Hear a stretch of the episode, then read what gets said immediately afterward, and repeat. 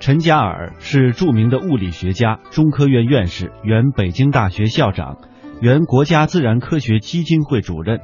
北大校长是陈嘉尔最为公众熟知的角色，这几乎涵盖了他作为著名核物理专家的学术成就。而北大校长之后，他的工作和生活情况鲜为人知。那今天的节目中，我们就一同聆听陈嘉尔教授的娓娓讲述，这其中皆是他围绕北大这个人生最重要的驿站所演绎的精彩故事和学者情怀。他说自己只是一个书生，却与两弹一星、夏商周断代工程这样的国家大手笔紧密地联系在一起。他打开了北大通往世界一流大学的那扇门，开985工程之先，又将北京医科大学并入北大。却说自己还是比较喜欢教书带学生。他在山河动乱的年代出生，在充满生机的岁月迷上科学，又在一场政治风暴中一度停滞迷惘。命运给了他过人的天赋、纯粹的向往和温和的性格，也给了他无数个意外与劫难。陈嘉尔这位年过八十的老先生，研究了一辈子的加速器，历经时代风雨变迁，在陈嘉尔身上。我们看不到风霜的痕迹，有的只是岁月沉淀下的谦卑与平和。有趣的是，陈嘉尔对于科学的赤诚之心，却是源自身为文学家的父亲陈伯吹。陈伯吹年少为生计所迫，无法上大学学习数学，引以为憾。身为儿童文学家，他将自己对于科学的热爱以生动的形式传递给了陈嘉尔。比如用跳舞的纸片小人告诉他摩擦生电的原理，就这样，科学的种子在年幼的陈嘉尔心中生根发芽。我们来听听陈先生讲述童年的这段经历。在我小的时候呢，当然也想学着当作家。你看他没有走之前，嗯，我在家里面，我看他编那个小朋友，啊，彩色画报，我在家里呢自己也自己。呃，裁纸，自己写写两几句话，啊，订了一本叫《小小画报》，呃，也是模仿着他想写东西。啊，不是，我还写过一篇文章，纪念我父亲，就是嗯叫《难忘的游戏》，就是这个我我父亲跟我讲电是怎么回事。那是个礼拜六，他在埋埋头写东西，到那天呢，这个是天特别不好，那个。天特别黑，然后呢，我一个人有点害怕呢，我就到他那儿，他们在写东西，我就待在他旁边，就忽然打一雷，那个光亮起来，哗一亮，就是哗啦啦一下。那时候我也年纪小嘛，我就吓哭了。他一看我哭了，他赶快停下背来，把我搂到，搂着他怀里边。他说：“你的饭，你知道为什么打人吗？”我说我知道啊，我说隔壁老奶奶跟我讲的嘛，雷公是要劈不孝之人，肯定男人谁不孝，雷公要要劈他，所以打雷了。他说不是这样的，他说你知道打雷了是是这个一些电一些云带正电，一些电呢带负电，啊等于这个这个云带正电，这个电带负电，哇，综合的时候发出光来，拍。拍一下，就晃上一下，这，呃，他自己这个原因。那么他看我还似似懂非懂呢，他还说明这个电是怎怎么回事呢？他把我妈妈找来，他自己办公桌上他有些书嘛，这里放三本书，这里放三本书，他找了个玻璃板压在书上面，然后拿我的积木上面包一个绸布，叫我妈妈剪一个剪几小纸人。放在这玻璃板下面，上面一摩擦，玻璃带电了，一带电把纸人吸上来，吸上来呢电会中分掉了，又掉下去了，就这么跳，嗯，叫跳舞人形。那是他只是是对这个对科学比较崇敬。我也想上北京大学，嗯，也想上交通大学，心里也没选择好。可是我父亲几个朋友呢，就是地下党的朋友呢，说让我父亲跟我讲，上大学上老解放区去。上老解放区，我就报了个大连，报的还是不是物理系，是电机系。所以那时候不是对电有兴趣吗？嗯。而且我觉得解解放呢需要工业救工啊，国家要发展工业，所以我想那我学电机去。当时呃正好是大连大学那个物理系的王大恒老师，他提跟那个学校的院长，院长叫邱国川，邱院长。王大恒老师呢跟邱院长建议，你要办好工科大学，没有理科不行，所以他建议，呃，在学校里要建一个应用物理系，由他来当系主任。于连煌是中国第一个做出 X 光管 X 光管来的，嗯，这个于连煌是我们系主任，虽然是东北人民大学，但是呢，我们的系主任于月芳先生就说，我们要要。赶超北京大学，并不知道，但也知道北大好，想到北大来，但是没有那么清楚的概念。但他喊出来口号来，他反而我知道北大北大很强了。特别是我在做论文的时候，因为大学毕业嘛，嗯一九五三年底啊就开始写毕业论文。嗯。那么那时候朱光亚老师带我的毕业论文，他是我的论文指导教师，他就教我做那个探测原子核的粒子的那个。伽一个技术馆。那么我正在做这个论文的时候呢，北大派了一个，后来也是院士，叫吴清德先生，还有一个叫曾国明先生，他们两位到北到中吉林大学来，实际上是来选拔研究生的。就是北京大学来选研究生的时候呢，于仁煌就找我谈话去，说他跟习党同志都研究过了，党政都研究过了，我跟宋教授两人留下来不准报名。说一听以后，哎呀，那也只能服从啊，因为党员。当总书记就决定了嘛，就服从。当时失落嘛？没有办法上北大了呀。啊，那当然，当特别是他们第一批研究生，我的同学什么都是好朋友。嗯。送他们走的时候，我心里面特别酸。到了五五年初，呃，中央决定要搞两弹一星了，搞两弹一星呢要建原子核的教育基地。那么先把朱光亚先生调调来了。到五六月份，教育部。又是他调令要把我调走。我们那时候北大里边还没有这样一个，就是原子核科学的一个系还没有呢。嗯。来的任务是建系，谁来建呢？谁来领导我们呢？是钱三强先生。嗯。所以我们对内在钱三强先生的那个叫现现代物理所，我们叫物理六处。物理六处在北京大学呢有个代号叫物理研究室。我们这这个单位对北大是保密的。所以我们这个楼，如果你要看，叫 G 五楼，那时候叫五四六大楼，五四六信箱嘛，五四六对。后来我们改名叫 G 五楼，基础物理系的楼。嗯。但是呢，只要有点时间，我就呃那时候有了工资了，买了一辆自行车了，我骑车到北大校园转转，哎呀，这么漂亮，未名湖啊，几个四个院啊，以前没有经过看到这么漂亮的校园了，这么漂亮，就是非常高兴。人物穿越时空，人生启迪智慧，人文润泽心灵，人性彰显力量。香港之声，中华人物，为你细数那些被历史记住的名字。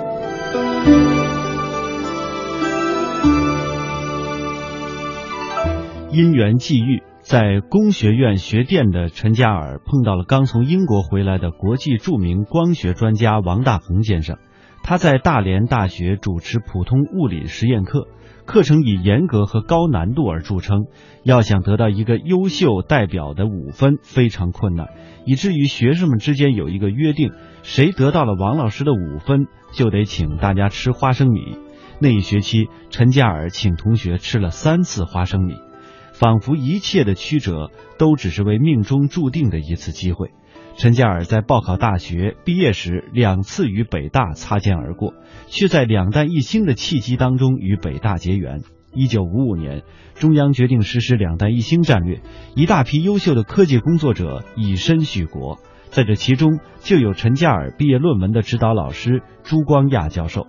不久之后，陈嘉尔也被调往北大协助建筑物理研究室。这是陈嘉尔在北大的第一件工作，需要出于保密的需要，不能提起北大，对外只能宣称五四六信箱。一九五八年，五四六信箱正式成为北京大学原子能系，后来又改为技术物理系。在这里，他为中国第一批原子核物理专业的学生开出了第一轮原子核物理实验课。从担任实验课主任、加速器教研室主任、系副主任、重离子物理研究所所长，到担任学校研究生院的院长、副校长和校长，以及担任国家自然科学基金会的副主任、主任等职务。尽管肩负的任务越来越重，但这五十多年来，他从来没有离开过北京大学核物理教学与科研这块心爱的园地。陈嘉尔的夫人周维金教授是北京大学放射化学家，育有三子，也都从事科学技术工作。一九五六年，党中央号召向科学进军，为了响应号召，陈嘉尔决定做加速器。用加速器产生的高能量粒子轰击原子核，变革原子核。一九六三年是学界走向开放的一个重要节点。解放以来，国家派出的学者都是到苏联或者东欧各国去留学，去资本主义国家留学还是第一次。当年中国向英国派出了第一批访问学者，共四人，中科院两人，高校两人，陈嘉尔名列其中。有了去英国学习加速器的机会，陈嘉尔十分的珍惜。卢瑟福研究所的同事们对这位中国来的科学家赞叹不已，陈嘉尔因此被冠以“呃凯波加速之王”的美称。陈嘉尔呢也亲自讲述了从北大到英国交流的这段经历。运气很好，是到把我调来。调来以后呢，又在朱光亚先生呃领导下面工作。那么当时我调来以后呢，几件事情。第一呢，要招生，那么叫到到比如说武汉大学啊什么，挑一些好的学生来。我们第一届毕业生是从大学三年级里边挑好的学生来我们这里培训一年毕业。所以第一届毕业生里边六个院士。第二任务呢，当时呢有个苏联专家代表团，干嘛呢？就是。当时正好开国际一个和平领原子能，所以呢，我我们就组织呃接待苏联的代表团，所以我又从这个这些物理研究室那岗位上借调到国务院上班，那时候当那个秘书，作为秘书，呃，这个专家到哪儿我就跟到哪儿。周总理接待苏联专家的时候，我是去筹备，就是怎么接待。第一次看到敬仰的周总理，所以特别怀念。然后呢，但是回来任务很艰艰艰巨啊，因为什么呢？我既然把学生招来了，那时候吕福春先生、朱光亚先生给我这个任务，就是一年之内要我带领刚毕业的那些招来的助教，我自己也是助教，但是要我来负责筹建原子核物理教学实验室，这是大家都没经验，那么反正摸着干。这些年轻的教师也是跟我这样，大家也是很兴奋，所以都都非常卖力。我们根本没有什么休息。晚上，我记得那时候在那儿就搭了个床，一天到晚干到三四点钟，实在干干了困了，就躺一会儿，起来再干。所以整整大概呃搞了七八个月吧，把把那个实验室一共八八个也是八个实验，把它开出来。有些不懂的，这个因为有有东西在嘛，嗯，可以在路上做些了解，然后呢，慢慢慢慢自己设计造了个加速器。这个加速器呢，是能量比例的高，实际上大家做的工作，大家做的集体的成果。那么主要因为我当时领了个头，所以我们就被推举了。那么所以你说是真要问我贡献哪里，贡献应该归功于大家。第一批到资本主义国家去去访问学习，一个是要严守纪律，一个是一定要呃为我们祖国争争争气争光，一定要好好的利用这个机会，呃，将来能够报效祖国。所以就这个这样去的，但是去一个没有人到资本主义国家去，过去都派到苏联去学的，这个心里没有底。那么，但是大家也对这个去。也觉得是个很新鲜的事。在那儿呢，就是有一个英国皇家学会的一个叫 David Wilkinson，他作为我的照顾我的学习一切工作，由他来安排，当然这个条件很好了。人物穿越时空，人生启迪智慧，人文润泽心灵，人性彰显力量。香港之声，中华人物。为你细数那些被历史记住的名字。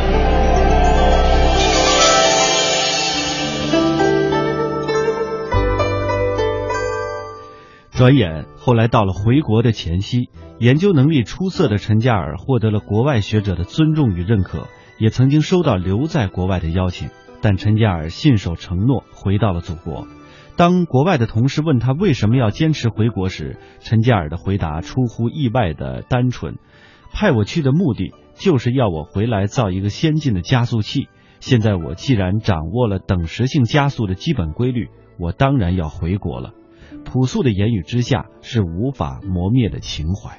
钱钟书曾说：“只有中国才给肯才肯给科学家大官做。”陈嘉尔不巧正是做了大官的大科学家。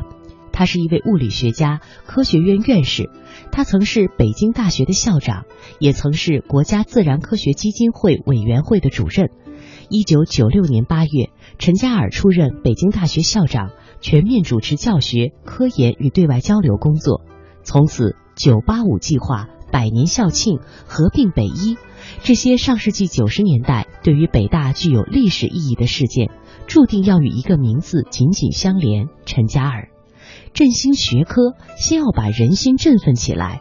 百年校庆让陈嘉尔感到机会来了。为了借此振兴北大士气，他三请江泽民。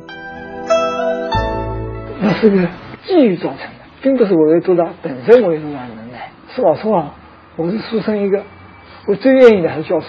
所以我当北大校长期间，我每每礼拜进行讲课。那我总觉得这是一个历史造成了一个让我承担的一种责任。所以呢，我要把这个责任承担好。所以我从来没有把北大校长作为我是北大的，好像一个领导或者怎么样，我做不到这一点。北大要发展。靠我们的老师，靠我们的学生。我们的老师是优秀的，我们的学生是优秀的。想通过百年校庆，让大家的人心振奋，所以专门组织。而我提出来呢，百年校庆以什么为主呢？主线呢？以学术举行世界著名校长的论坛，举行各个学科的有关世界上最著名的专家在一起的研讨论坛，就校长论坛、教育论坛、各种学科论坛，当然还有包括。这个百年校庆庆典，我三次请蒋泽民同志。第一次我见到他，在党校，那时候大概离开校庆有一年多一点了。我说八九年的时候，呃九八年的时候我们要校庆了，呃我们是百年校庆，呃总书记能不能光临？我说这样对大家师生有很大的鼓舞。他说好的，我考虑考虑。后来。离开校校庆七八个月，就这个时候应该再问一下，所以又请他来一下。后来离开百年校庆还不到三个月了，接了。我说总书记，这差不多一个月，我们就百年校庆了。以前我跟您汇报过，我说我们北大是新文化运动的发源地，也是五四运动成源地。我说李大钊、毛主席都在工作过，这个百年校庆，您您应该来，给我们老老师们见个面，对我们是有极大的鼓舞。我们要把一流大学办起来，办好。他说好吧，嗯，你回去写写点材料来，我们就连夜写点材料送给他。九八年五四校庆，四月二十六号。四月二十五号下午通知，说明天总书记来视察。当时我们想的是领他到教室游览室，教室比较有经验嘛。总书记来教室怎么应对比较好？结果我刚领他到楼梯上面去以后，他咚咚咚就跑到学生游览室去了。到了学生游览室很有意思，他就跟学生啊，跟学生对话。他呃，三总书记总了好多诗词，他就。跟学生谈谈也就引那个诗词，结果北大学生很争气，他引什么诗，学生对什么诗；引什么诗，学生对什么词。总书记会讲五国文文字，英文、德文、法文，是罗马尼亚文他也会。结果他用这个话讲的时候，学生真的对答如流。所以当时现在我就很骄傲了，这个是北大学生了不起啊！陈志立跟我讲：“哎呦，你们学校了不起，从来没有没有给总书记考倒过的，你们第一个没有给总书记考倒，所以这就很高兴了。然后总书记叫我去，他说：“我再问问你，为什么叫社会主要建世界，要建社会主义的世界一流大学？你这个世界一流大学能不能跟哈佛、跟剑桥、牛津比呢？”我说：“能比啊。”那总书记说：“你这个。”公开出去，社会主义世界一流大学，那等于是自己定义的世界一流，那怎么不不能表达我们国家这样一个文化的进步、教育的进步？所以他的意思我听懂了。所以我的讲话也好，他讲话也好都不讲。嗯从那早上跟我谈话以后，就明确建世界一流大学。那么这个会以后，我想到第一件事情，利用这样一次会议，我们跟清华联携手建世界一流大学。溯华夏五千年，英才辈出；激扬文字，书写风流；跌宕声韵，记录千秋；征战沙场，气吞山河。这里是香港之声，中华人物。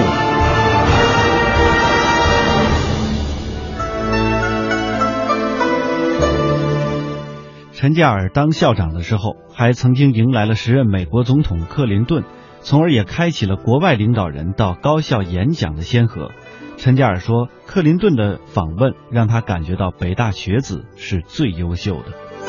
当时我是战战兢兢的走到这个岗位上来，因为我知道北大的校长，全国人民都盯着，北大是敏感地区，北大无小事。你知道三十五周年我观礼的时候，嗯，当北大学生打出“小兵你好”的时候，嗯，开始我我先是一想一一一一惊，哎呀，讲好不能带东西，我们北大带东西是不是闯祸了。后来一想，这里没有危险，所以我马上看看那个小平同志干什么，看到小平同志在鼓掌，我说小平同志真伟大。小平同志跟同学们想到一起去了，那个是所有北大的学生关心国家大事，拥护改革开放，跟北大在这个之前，嗯，叫团结企业振兴中华一脉相承的，所以我说这个是我非常为北大的师生骄傲的。第二件令我骄傲的是，除了百年校庆之外，克林顿来，北大学生能如此应对。我觉得也是了不起的。克林顿亲口跟我讲：“嗯，你要为你的学生感到骄傲。因为克林顿来的时候，这个他是我们国家给他提三个地方，请请他选择。他选了北大。我记得一一个女同学，我也不认得，后来我才知道她姓杨。姓杨女士很厉害，总统先生，你放在引了我们校长胡适校长的话。我们蔡元培校长讲：“大道相应相行，大道相行而不相避；万物相遇而不相害。个人的自由、个人的利益跟国家的自由跟利益是一致的。”下面一句话非常厉害。冲动先生，我认为只有尊重别人自由的人，才是真正懂得。你认为对不对？肯定只能说对啊。所以我觉得，我做校长，如果有什么体会的话，我是。觉得北大的教师，北大的学生是世界上应该是最优秀的教师，最优秀的学生。可那时候肯定得很牛啊！他那个先遣队还没来之前一个多月，每天我没到办公室，他他们已经来了，踩点找地方，要求这个要求那个，一会儿说，嗯，从我们办公楼到未名湖那个路修的不好，要崴脚，要我重修，一会儿说那个办公楼。他演讲的地方，那空调不够，太热啊！一会儿说这个厕所的门这个放着不行，要弹簧门，什么事情都提出来。大从从大到修路到空调，这些事情都都都都提出要求来。然后要求陈立来的时候，我那个校长、副校长办公室都得让出来。那反正我能同意都同意。但是有一点当时没有同意，但是后来有点后悔。但提出来说，北大的讲台太老了，要换一个。说你是不是欺负人啊？这个我们讲台是这么多年传统的讲台，上面鲁迅先生写的北大，怎么能随便换呢？克林顿这次到北大的演讲有什么特殊的地方呢？他是第一次美国总统在高校演讲向全世界直播，所以他这个生发出一点事情，他们我也生发出一点事，是这个这样的。然后他演讲之前，我就不放心啊。头天晚上，他们已经把办公室都清了，但是再进来都要经过他们的保安措施。那我还是要来查一查，我看看第二天会场怎么样。结果你知道，真有事。嗯。我到他讲台上，就在克林顿演讲头上那个灯，啪炸了！哎呀，我想坏了，明天要炸的话，世界直播的到北大，是克林顿演讲上面电灯炸了。那么我就陪克林顿去演讲，克林顿就问我，我陪他走吗？他有时候他问我，他我今天能不能讲恭喜北大？我说可以啊，因为我们北大是北京校庆嘛，人家恭喜北大很好。哇，他说很好，他还专门学了恭喜北大这个。这也是我们今天中华人物的全部内容。带您认识的是著名的物理学家，也是原北大的校长陈嘉尔院士。明天节目我们再会。明天再会。